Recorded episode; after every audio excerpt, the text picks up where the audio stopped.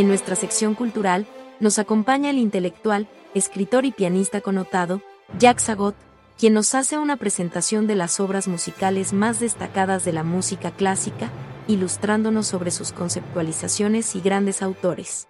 Todo ello acompañado magistralmente al piano por el propio Jacques Sagot, dentro de su espíritu de divulgador del arte, en asocio con la revista, el medio de opinión divulgando cultura.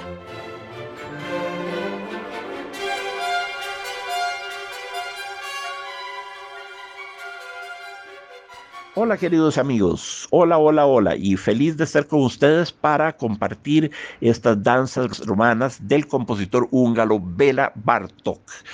Bartok es uno de los grandes compositores del siglo XX. Muchos dicen que el mejor, muchos dicen que el más grande. Básicamente es un título que se pelea con el ruso Igor Stravinsky, tal vez con el, el austríaco Arnold Schoenberg también. Esa trilogía es, es descomunal pero, pero, pero Bartok y Stravinsky son mucho más populares que Schoenberg. Y Stravinsky más popular que Bartok, sobre todo gracias a sus tres grandes ballets de, de 1911, 12 y 13, eh, que son El pájaro de fuego, Petrushka y La consagración de la primavera. Eso le dio una popularidad inmediata a Stravinsky. Bartok fue más lento en ganarse el corazón de las gentes. Em, Stravinsky nació en 1882, murió en 1971 a los 88 años de edad. Recuerdo el día de la muerte de él, recuerdo el obituario en La Nación, recuerdo los artículos que salieron, todo lo recuerdo con, con claridad. Bartok vivió mucho menos, ¿verdad? Murió de leucemia, este, nació un año antes que Stravinsky, en 1881, y murió el 26 de septiembre del 44 a fines de la Segunda Guerra Mundial, exiliado como estaba en Nueva York. Eh, Bartók era un patriota húngaro, un hombre que amaba su patria, que amaba el folclore magiar, no gitano, atención, los gitanos andaban dispersos por toda Europa tocando un tipo de música quiche, digamos, un tipo de música, sí, de cierto sabor sigoiner, dirían los alemanes, de cierto sabor gitano, cierto sabor húngaro, pero no era el auténtico folclore magiar, no era el auténtico folclore magiar. Bartók fue, en cambio, por los campos de su patria y de Rumania y de Bulgaria de, y de todo lo que fue Croacia, Serbia, Polonia, por montones de lugares de la Europa Central anduvo con gramófono en mano, con aquellos cilindros que se usaban para grabar, recogiendo los cantos de los campesinos. Luego los clasificó, los, los catalogó, fueron miles de miles de miles de cantos. Eh, algunos de ellos los usó en sus composiciones, cosa que le da a su obra un sabor inconfundible. En este caso, sin embargo, no son danzas eh, húngaras, Bartók era húngaro, ¿verdad? Este, sino danzas rumanas, pero eso no importa porque, repito, Bartók se apasionó con todo el folclore de la Europa central, ¿verdad? Eh, él y su querido amigo Soltán Kodali, e, ellos se dividieron, cartografiaron, mapearon, se dividieron el mapa de toda Europa Central y se fueron de pueblo en pueblo recogiendo los cantos de los campesinos.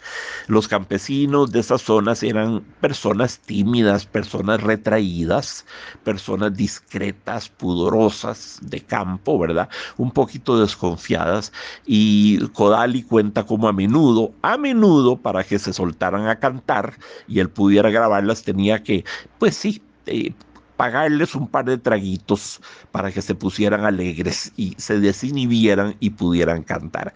Entonces, entre los dos, Bartok y Kodali recogieron miles, pero miles de canciones, cancioncitas simples, ¿verdad?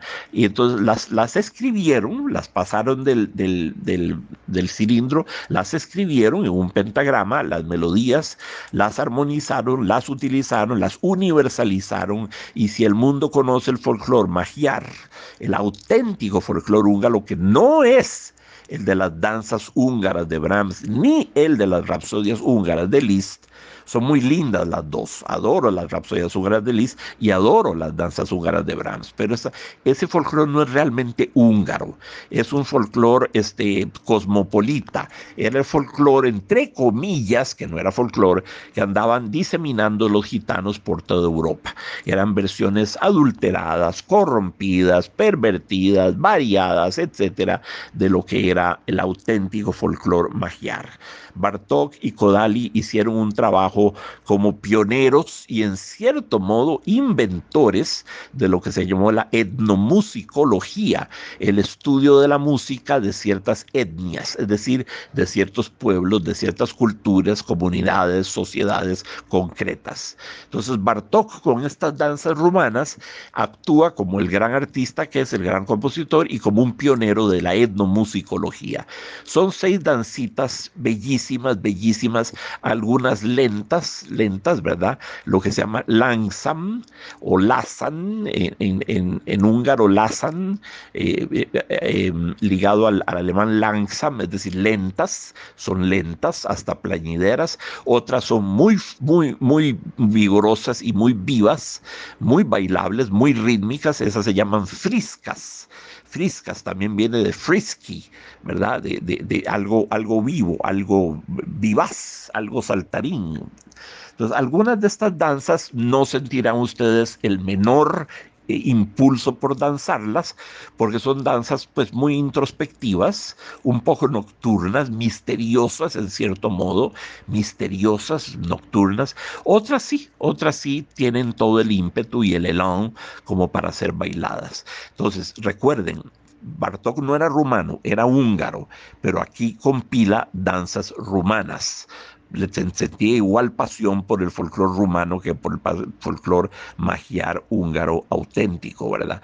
Em, eh, existen varias versiones de estas, de estas danzas. Hay una que es para, para orquesta sola, para orquesta, este, es del propio Bartok, Bartok las orquestó, se pueden tocar en versión para orquesta, se pueden tocar en versión para violín y piano, con el violín siendo acompañado por el piano. Esa versión se hace muy, muy a menudo, muy frecuentemente. Y la original, la primera de todas, se fue la versión para piano solo.